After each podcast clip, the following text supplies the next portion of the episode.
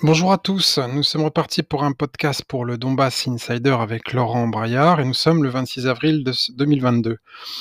Alors aujourd'hui la question du jour sera Y a-t-il des hommes des services spéciaux français en Ukraine? Alors pourquoi cette question? Parce qu'il est apparu aujourd'hui, hier soir, euh, dans les réseaux, une information comme quoi euh, Emmanuel Macron aurait envoyé euh, deux sections du 13e dragon parachutiste, quelque part dans une destination inconnue, pour une mission de 2 à 4 mois renouvelable. il, est, évident euh, que euh, la destination de ces hommes, selon cette source, est donc l'Ukraine. Alors que penser de cette affirmation? Pour ma part, je pense qu'elle est tout à fait vraie et qu'elle est aussi scandaleuse pourquoi est-elle vraie? Elle est vraie parce que les Français sont à l'œuvre dans le Donbass depuis longtemps. Quand je dis dans le Donbass, je, parle dans la guerre du Donbass qui maintenant a dérivé sur la guerre en Ukraine dans sa totalité. Donc j'ai dénoncé de très nombreuses fois, surtout en 2015 et 2016, la présence d'agents étrangers, donc essentiellement canadiens, britanniques euh, et aussi américains, mais aussi polonais, lettons euh, et, d'autres encore. Et l'implication de la France, bien que plus discrète, était tout à fait euh, évidente. Déjà parce que la France s'est portée garante des accords de Minsk. En février 2015, par la signature de François Hollande pour la France, dans cet accord, la France est intéressée depuis longtemps dans l'histoire du Maïdan ukrainien, puis de la guerre contre le Donbass, parce que, en tant que, on va dire, euh, deuxième moteur de l'Union européenne, le premier étant l'Allemagne, la France, euh, entraînée par l'Allemagne, euh, qui elle a bien plus d'intérêt encore en Ukraine, s'est intéressée de facto à l'Ukraine. Alors pour plusieurs raisons. La première, c'est que la France n'a pas d'indépendance par rapport à son armée et a des décisions stratégiques qui correspondent aux intérêts du peuple français. Elle a été intégrée, euh, par, réintégrée plutôt par Sarkozy dans le commandement unifié de l'OTAN. Donc euh, elle n'a plus de commandement indépendant, elle n'a plus de commandement euh, tout court. c'est à Washington que tout se décide et je rappelle les paroles de Poutine qui disait que s'il voulait traiter avec l'Union européenne, il allait à Washington. J'ai déjà dit euh, dans d'autres euh, podcasts que la Commission européenne, c'est la tête de l'Union européenne, était contrôlée par les Américains. Et ce, depuis très longtemps, je vous renvoie aux travaux de François Asselineau sur le sujet, qui a très bien expliqué ça depuis déjà de très très nombreuses années, ainsi que quelques autres, euh, voilà, sur, sur, ces travaux qui expliquent que la Commission européenne n'est pas démocratique et sous contrôle étranger, et comme c'est la tête de l'Union européenne, je vous laisse déduire. Donc la France donc a participé depuis longtemps à la déstabilisation euh, de l'Ukraine. Au départ, pas, directement parce que le Maïdan, selon les articles, les sources avérées, vérifiées, euh, éprouvées, euh, et d'ailleurs les Américains ne se sont pas cachés, ont été organisées donc le Maïdan par les Américains, à partir de bases qui se trouvaient en Union européenne, notamment en Allemagne, avec euh, en, particulier l'entraînement de snipers. Alors, il faut euh, et d'agents, et aussi l'envoi de beaucoup d'argent, euh, notamment on se souvient du sénateur John McCain, de Madame Nuland, etc., et d'un certain nombre d'autres personnages via l'ambassade américaine et via des associations soi-disant de défense de la démocratie, qui ont financé ce Maïdan.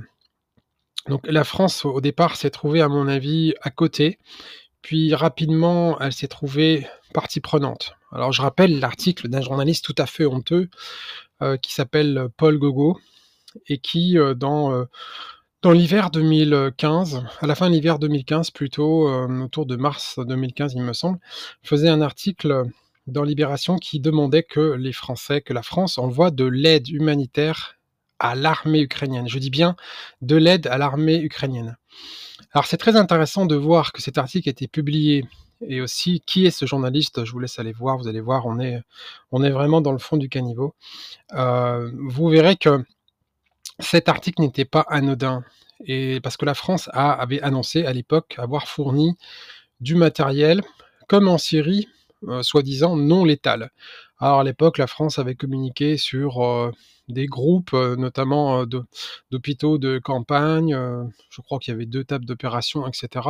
Enfin, du matériel, de la nourriture, de l'eau, enfin tout un tas d'équipements du genre. L'Allemagne ayant aussi participé avec surtout des uniformes, etc., etc., etc. Mais très rapidement, les insurgés ont, trouvé sur place. Alors comme les insurgés étaient au départ attaqués, c'était un peu plus difficile pour eux de s'emparer de matériel, mais dans la deuxième phase, ils ont pris quand même quelques objets intéressants. On se souvient d'un fusil Steer. On se souvient de boîtes de rations, il me semble, américaines. On se souvient de d'autres, d'autres matériels, de mines, etc., etc., etc. Mais tout ça n'était pas encore très prégnant parce que, comme je l'ai dit, le front s'est vite fixé, donc c'est une guerre de position avec assez peu de mouvements, quelques offensives par la suite, évidemment, à Yassine-Novataya en mars 2016, mais tout ça était quand même assez, assez peu visible. Mais en tout cas, la France n'est pas restée sans rien faire et dans une déclaration d'un porte-parole du gouvernement de Macron juste avant l'élection, euh, cet homme donc a dit pour le gouvernement français que la France avait fourni déjà euh, des centaines, une centaine de millions d'euros de matériel militaire et ce depuis 2014. vous entendez bien depuis 2014. Bon, cette info donc a été passée par le gouvernement euh, de Macron en personne, on parle le gouvernement français en personne, et donc, nous avons la preuve ici, par A plus B, que le gouvernement français donc, a participé à la guerre euh, contre le Donbass en envoyant du matériel de guerre. Et là, on n'est plus du tout dans l'histoire de la fameuse aide humanitaire du fameux Paul Gogou. Donc, euh, cette aide euh, humanitaire, ces armes plutôt, ont, forcément été donc employées depuis longtemps. Est-ce que l'aide française était la plus importante? Non. Euh, l'aide la, plus importante militairement parlant était certainement américaine, britannique et canadienne. Déjà canadienne du fait justement de, l'énorme diaspora ukrainienne qui existe là-bas. C'est quand même la deuxième diaspora ukrainienne au monde derrière celle qui se trouve en Russie. Et rappelons que par ailleurs, il y a un conseil représentatif auprès du gouvernement canadien ukrainien très puissant, très écouté et qui euh, joue beaucoup dans euh, la politique canadienne, notamment pour, euh, contre la Russie depuis déjà très longtemps. Donc ces fameux agents français, depuis quand sont-ils en Ukraine? L'information dit déjà depuis deux mois, deux, trois mois. Oui, ça paraît cohérent après le début de la guerre. Est-ce que c'est normal? Non, c'est pas normal. On est là dans une opération qui est tout à fait illégale, puisque le président de la République ici envoie des soldats français dans un conflit qui ne concerne pas la France. Donc on est là dans une opération qui est à peu près du même acabit que l'opération, par exemple, qui visait le navire Greenpeace, donc monté par les socialistes de triste mémoire il y, a, bien longtemps sous la présidence de François Mitterrand. Les plus anciens s'en souviendront.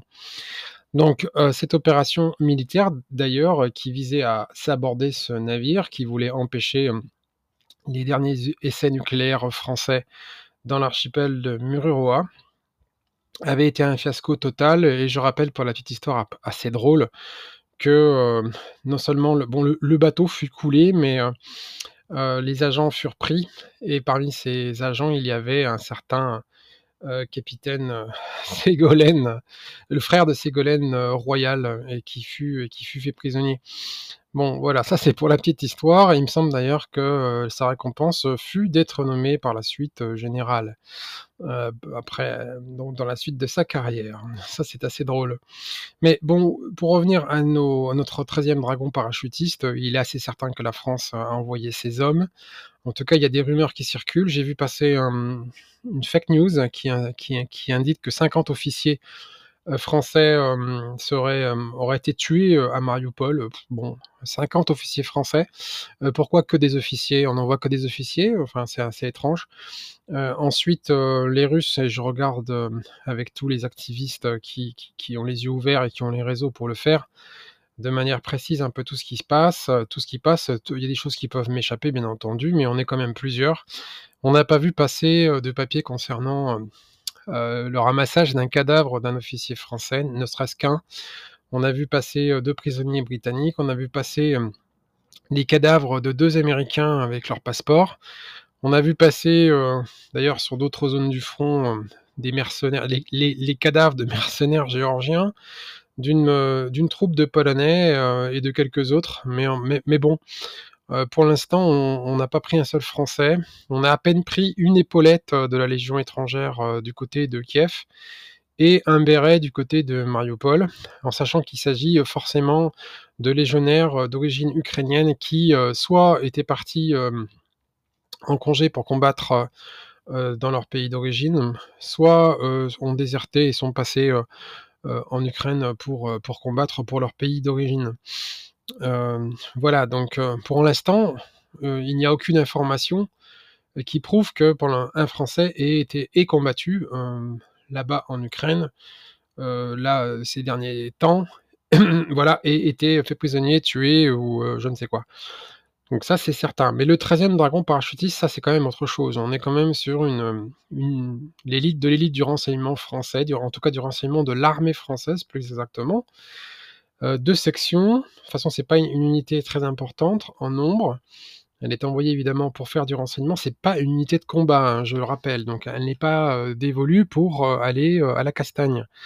C'est une unité qui est plutôt envoyée pour bon, alors du renseignement, évidemment, s'emparer de quelque chose d'important, des coups de main, des coups de main importants, dans par exemple l'assassinat de cibles jugées importantes pour la France l'enlèvement, euh, etc. Enfin, du renseignement évidemment, par exemple, sur euh, des technologies, euh, des armements, enfin tout un tas de choses, ou le sabotage justement d'installations ennemies jugées, trop dangereuses pour être, pour être laissées en l'état. Donc voilà ce qu'est le 13e dragon parachutiste. Sa mission, c'est donc l'infiltration. L'infiltration qui peut se faire d'ailleurs par parachutage, d'où son nom de 13e dragon parachutiste, et ensuite se fondre dans la nature. Euh, d'observation, on sait qu'ils ont été à l'œuvre en Serbie. Ça, ça a été prouvé et archi-prouvé. Donc, euh, euh, d'ailleurs, la France même s'en était vantée de, cette, de ce parachutage de ces hommes sur le terrain, donc en Serbie. Il n'y a pas de raison qu'ils y soient ici, donc en Ukraine, par rapport à cette information. Et, et là, par contre, c'est grave parce que même si évidemment l'agression de la Serbie était illégale, la France était partie prenante de cette agression à cette époque. C'est triste, mais c'est comme ça. Euh, et la France, donc, euh, avait envoyé ses hommes pour participer à cette offensive contre la petite Serbie. Là, ce qui est grave, c'est que nous sommes dans une opération qui est secrète et illégale parce que nous ne sommes pas en guerre. Aucun des organismes du gouvernement français n'a décidé cette guerre, rien n'a été voté, rien n'a été décidé, rien n'a été annoncé, et le peuple français, à mon avis, serait tout à fait opposé à cette déclaration de guerre et à cet embrasement du conflit. Je suis même pas sûr que ce soit euh, en plus euh, l'intérêt euh, de la France de devancer par exemple les Américains qui contrôlent la situation en fait de facto et de venir s'y risquer. Donc si les hommes du 13e dragon parachutiste y sont, c'est de manière illégale, de la décision du président de la République qui devra évidemment en rendre des comptes devant la nation un de ces jours. Et j'ajoute, et j'ajoute que cette opération est aussi extrêmement dangereuse parce que si elle échouait, si euh, deux sections, c'est évidemment pas non plus des milliers d'hommes, mais euh, bien sûr, ce sont des experts. Euh, bien sûr, on peut considérer qu'ils sont les, les ninjas et qu'on les verra jamais, ils seront jamais pris. Mais il ne faut pas dire jamais. Ça n'existe pas. on peut échouer. Il y a les hasards de la guerre qui font qu'une opération peut mal tourner pour un petit grain de sable qui n'avait pas été prévu. Donc, euh, je souhaite à la France quand même qu'un de ces hommes ne soit pas pris vivant ou même mort, parce qu'évidemment, ça serait un moyen de pression supplémentaire et évidemment euh, euh, quasiment une déclaration de guerre qui serait, à mon avis, très grave pour la France. Parce que si la France fournit des armes, c'est déjà évidemment un scandale, puisqu'on devient de fait participant à, cette guerre. Mais là, envoyer des hommes, là, on est carrément en guerre contre la Russie.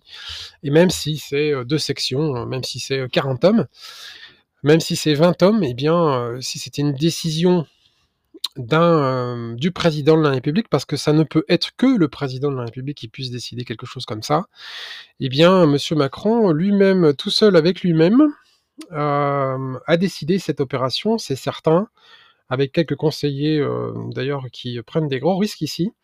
Et nous, moi, je pense que ici, c'est vraiment complètement irresponsable. et je ne sais pas pourquoi les Français ont, élu un, personnage pareil. Enfin, si, je le sais, mais je le déplore parce que ça va, à mon avis, avoir des conséquences très graves pour la suite. Car, je le rappelle à nos auditeurs, et ici, je prends une position très forte. Et je rappelle ici que je ne suis pas le péniste. Je pense par ailleurs que même l'élection de Marine Le Pen n'aurait absolument rien changé à la situation, euh, ou pas grand-chose. Mais en tout cas, en ce qui concerne la guerre, euh, en Ukraine et je rappelle que Donbass Insider, nous servons une cause, celle du Donbass et que nous nous mettons ici en neutre. Nous bottons en touche pour ce qui est de la politique intérieure franco-française. Mais en tout cas, ça ne nous empêche pas de dire quand même notre avis sur ce qui se passe, euh, en France et là, il se passe quelque chose quand même de très grave. Euh, je rappelle que le président Macron est l'homme du club américain. Comme Sarkozy, euh, ces deux hommes sont membres du club américain. Ils sont connus pour avoir quand même des alliés anglo-saxons hum, qui sont connus, avérés. la politique de la France ici, on l'a vu dans l'affaire des sous-marins australiens, est proche du ridicule. Hein. C'est-à-dire que nous, sommes en plus même pas des alliés, mais simplement quelque part, on va dire, une serviette jetable pour les anglo-saxons. Ce que je trouve très triste, c'est que si on se souvient de l'action du général de Gaulle justement dans la France libre, à de nombreuses reprises, il s'était heurté à ce mépris anglo-saxon, notamment rappelons que le général n'a jamais fêté le 6 juin 1944 par le fait que les Français n'avaient pas été invités à y participer et même pas prévenus, et qu'une administration illégale avait été euh, avait été prévu par les Américains pour euh, occuper la France, euh, y installer un gouvernement sous tutelle à l'américaine avec une monnaie imprimée par les Américains et de fait un, gouvernement qui aurait été sous contrôle américain. Le général de Gaulle fit échouer la chose, un petit peu il est vrai avec l'aide de, Churchill, et avec le fameux discours de Bayeux où les Américains durent euh, enfin euh, s'avouer vaincus et laisser bon an mal an le général suivre sa destinée. En tout cas, euh, cette histoire est évidemment ancienne, mais rappelons ici que nous n'avons pas le général de Gaulle à la tête de la France, mais Emmanuel Macron, et que cet homme ici, en envoyant ses soldats de manière illégale en Ukraine, trahit la cause et les intérêts du peuple français. La France n'a absolument pas intérêt à participer à ce conflit et, pour plusieurs raisons. Euh, la première raison, c'est que la France aurait dû, et depuis très longtemps, recouvrir, ou du moins garder et protéger ce qu'on appelle la troisième voie, c'est-à-dire la voie française. Euh, dans l'idée du général de Gaulle, ça en choquera peut-être certains, d'autres me diront que c'est impossible de le faire. Je leur répliquerai que impossible n'est pas français. la voie française, c'est justement une politique indépendante qui fait que la France se donnait les moyens, hum, au moins par la force morale, de se refuser à obéir à l'un ou l'autre de ses alliés et de faire partie de sa coterie. Donc la dernière fois qu'on a vu une France indépendante, tout le monde le sait, c'est quand Dominique de Villepin a fait son discours à l'ONU et condamné l'intervention américaine en Irak et refusé que les Français y participent. Donc là, nous sommes très loin de ça, puisque carrément, M. Macron envoie donc des hommes des services spéciaux en Ukraine. Encore une fois, il devra en répondre devant le peuple français et peut-être bien un jour devant la justice. Euh, car tout président qu'il soit, euh, si cela devait amener, si cet engagement de plus en plus fort, de plus en plus loin, avec l'envoi de munitions, avec l'envoi d'instructeurs, avec l'envoi de soldats, d'armes, d'armes lourdes, euh, qui vont tuer des Russes, qui vont prolonger cette guerre et qui vont la prolonger en mettant un risque, en prolongeant, en créant un risque très important d'une explosion de ce conflit à plus grande échelle, eh bien, je vous laisse imaginer la responsabilité de ce président euh, à la face de la nation, devant la nation. Et c'est justement là le problème, c'est que la nation française ici euh, n'est plus respectée. Euh, les Français ont oublié, et je rappelle ici très fortement, les Français ont oublié que la nation, c'est un bien sacré, c'est celui de tout le peuple français, que la nation ne peut pas être vendue, elle ne peut, elle ne peut pas être échangée, elle ne peut pas être monnayée, et elle ne peut pas non plus être euh, vilipendée. Encore moins à, des, à, des, alliés qui, de fait, se montrent, on le voit, parfois nos ennemis. Donc, la nation, la défense de la nation, de la voix française, c'est très important. En étant dans le commandement de l'OTAN, la France n'a plus de commandement véritablement stratégique et de main sur son armée, à peu de choses près. Elle n'a plus les moyens, d'ailleurs elle n'a plus même d'armée pour avoir une prétention à défendre euh, justement la nation et le peuple français. Cette armée, qu'on vous définit comme étant une des meilleures au monde, est très loin de ce qu'elle a été, de ce qu'elle pourrait être. Et euh, quand on nous raconte que la France n'a pas besoin ni d'armée, que la France, qu'il n'aura plus de guerre, que la France n'a pas besoin d'armes nucléaires, que la France n'a pas besoin de deuxième porte-avions, euh, et même carrément même pas besoin d'armes du tout, eh bien moi je réponds à ces gens qu'ils sont complètement fous, car euh, toute l'histoire de l'humanité c'est justement euh, celle de la paix et de la guerre. Alors tout le monde connaît le fameux adage si tu aimes la paix, prépare la guerre. Et là je le redis fortement, euh, un peuple libre, un peuple qui aime sa démocratie, un peuple qui aime ses enfants, justement, se donne les moyens de se défendre. Et il se donne les moyens de se défendre, je dis bien de se défendre. Et en envoyant des soldats, des forces spéciales en Ukraine, comme ils l'ont fait aussi, euh, je le rappelle encore, en Serbie, la France ici montre un mauvais visage qui est très très loin de celle de l'indépendance et de celle de la défense des intérêts français. Et je le demande ici, mais quels sont réellement les intérêts de la France à envoyer ces hommes là-bas? Euh, quels sont ses intérêts? Qu'on me les dise, que quelqu'un ici vienne me les dire, que ces hommes en face viennent les dire, les énoncent clairement, et nous aurons la surprise de vite comprendre que ces intérêts ne sont pas du tout ceux de la France, mais celles de nations étrangères, et celles de nations étrangères qui veulent du mal à la France depuis extrêmement longtemps. Je vous, je vous rappelle qu'il existe des travaux très importants d'autres penseurs euh, qui peuvent être critiqués, qui euh, je ne, pas, je ne partage pas tout ce qu'ils ont dit, mais on pourrait citer Étienne Chouard ou Pierre Hillard ou encore Michel Onfray. Et je rappelle que notre histoire, quand la France a été euh, brillante, quand la France a brillé, a été une lumière pour, euh, pour les nations, je dis bien encore les nations, euh, eh bien c'était quand la France justement se donnait les moyens de suivre sa voie et sa propre voie. Et sa propre voie, c'est pas en envoyant euh, des hommes du 13e dragon parachutiste aller tuer des Russes ou assassiner je ne sais qui, ou mener je ne sais quel sabotage derrière les, lignes. évidemment, en tant que Français, je ne souhaite pas qu'il arrive du mal à ces hommes, ni même à aucun Français. je déplore qu'il y ait des Français qui soient envoyés du côté ukrainien. En tout cas, nous prierons tous pour eux pour qu'il ne leur arrive rien. Et je suis très loin ici de penser que il pourrait, enfin, j'espère qu'il leur, leur arrivera aucun mal. Mais s'il leur arrivait quelque chose, euh, je ne voudrais pas être à la place du président Macron qui devra aussi affronter des familles, car j'imagine que ces hommes euh, ont des femmes, euh, ont des parents, des grands-parents et peut-être même des enfants. Donc ici, je vous laisse imaginer que faudra-t-il expliquer à ces hommes Quelle sera l'épitaphe est-ce qu'elle sera euh, Sigi, le soldat Tartampion, euh, tué pour aller défendre l'Ukraine de M. Zelensky, euh, social-libéral, national-socialiste Est-ce ça vraiment la défense des intérêts de la France? Évidemment non. La France ici n'a absolument aucun intérêt. La France, et je le rappelle, par la géographie, la France, son intérêt, c'est l'alliance, et depuis toujours avec la Russie et depuis très longtemps. Je rappelle que la Russie a sauvé la France déjà. On parle souvent de la Seconde Guerre mondiale, mais la France a, été sauvée par euh, l'offensive précipitée des Russes euh, en 1914 en août et septembre 1914. Cette alliance a déjà sauvé la France une première fois. Quand la France a été opposée à la Russie, ça s'est souvent très mal passé.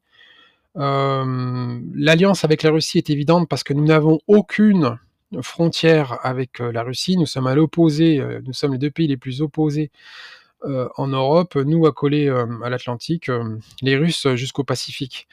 Donc De Gaulle disait l'Europe de Brest à la Russie de l'Oural, à Vladivostok même, pourrait-on dire. Voilà, donc euh, ça c'est l'intérêt de la France et ça l'a toujours été. Euh, ce sont euh, d'autres nations qui ont décidé que, les Russes étaient leurs ennemis. La France ici dans les mains de l'OTAN et de l'Union européenne montre qu'elle n'a plus ni de chef ni de volonté de défense, justement, encore une fois, de la nation et de sa souveraineté et du peuple français. Et je demande encore, et avec, force, vraiment avec force, aux Français qui ont voté euh, Emmanuel Macron, de réfléchir vraiment profondément à ce qu'ils font, parce que euh, là, les conséquences des actes de cet homme euh, sont très graves et pourraient euh, arriver à des, à des un embrasement du conflit dont ils n'imaginent même pas les conséquences et par ailleurs dont ils n'ont même pas mesuré une seule des conséquences. Euh, il y a à mon avis urgence, mais vraiment urgence, à ce que la France euh, ou un autre pays donne l'exemple euh, en Europe de sortir de l'OTAN pour que euh, une paix soit possible, notamment déjà avec la Russie, parce qu'il y a de fait maintenant une guerre européenne contre la Russie, même si elle n'est pas déclarée, elle est larvée et elle devient plus que chaude là, puisqu'on envoie des soldats. Et je demande aux Français de réfléchir aux moyens de pression qui pourraient être de manière pacifique entreprises en France pour que enfin il y ait des voix qui mm, brisent la xénophobie, la russophobie pour enfin dire stop, stop à cette escalade euh, guerrière qui mènera la France euh, euh, peut-être dans la destruction et les cendres. Et pour moi, français, c'est justement le, plus, triste qui pourrait nous arriver. Et en combattant pour le Donbass, j'ai toujours pensé, alors combattant évidemment avec ma plume, avec ma voix, avec, mes, armes, d'autres ont combattu avec, euh, avec des kalachnikovs et euh, je les salue aussi parce qu'il il, en- a fallu.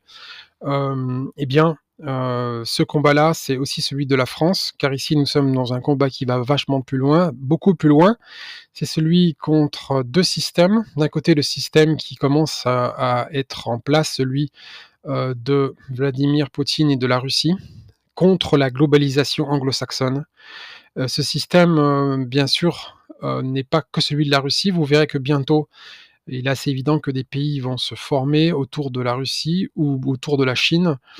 Il y aura donc deux blocs, deux systèmes. Un système anglo-saxon, celui qui est responsable de beaucoup de maux de l'humanité depuis déjà bien longtemps. Je rappelle que les Américains ont fondé leur civilisation sur un des pires génocides que l'humanité ait connu, c'est-à-dire le génocide des Amérindiens et qu'en termes de massacre euh, et de hum, déstabilisation, de, manipulation et autres tueries, euh, les USA et de manière générale les anglo-saxons, et j'englobe ici l'Allemagne et la Grande-Bretagne dans le lot, euh, ont montré de tristes exemples. La France doit se reprendre, la France euh, n'est pas un pays anglo-saxon, la France est une troisième voie, elle peut donner une voie qui soit euh, neutre et une balance entre justement ce système anglo-saxon qui est un système ennemi de la France, celui qui viendra me dire que la, France est un ami de ces pays, à tort, et je le dis avec force, ce sont des ennemis de toujours, des ennemis qui sont constants, qui, nous veulent du mal, qui nous ont toujours voulu du mal, et l'histoire l'histoire de France n'est qu'une succession de batailles, de guerres euh, contre ces gens-là, qu'ils soient allemands, britanniques ou américains. Alors il y en a certains qui me diront non, il n'y a jamais eu de guerre entre la France et les États-Unis. Eh bien, ils se trompent. Il y a eu une guerre et même un traité, de paix entre 1796 et 1801, et il fut même signé par Joseph Bonaparte à Mortefontaine, cette paix. Et il y eut une guerre déjà contre les États-Unis, qui déjà avaient trahi leurs paroles. Je vous laisse, c'est une autre histoire. Vous intéressez à ce, à ce petit pan euh, d'une histoire franco-américaine déjà bien trouble et déjà bien compliquée. Donc voilà, que la France se reprenne, que les Français se reprennent. Une élection, ce n'est pas une fatalité. Un président n'est que le représentant du peuple et il est le devoir du Français de résister, surtout quand on commence à voir des choses euh, aussi dangereuses que l'envoi de services spéciaux, de soldats de la France se faire tuer en Ukraine. Pour qui? Je vous le demande, pour qui?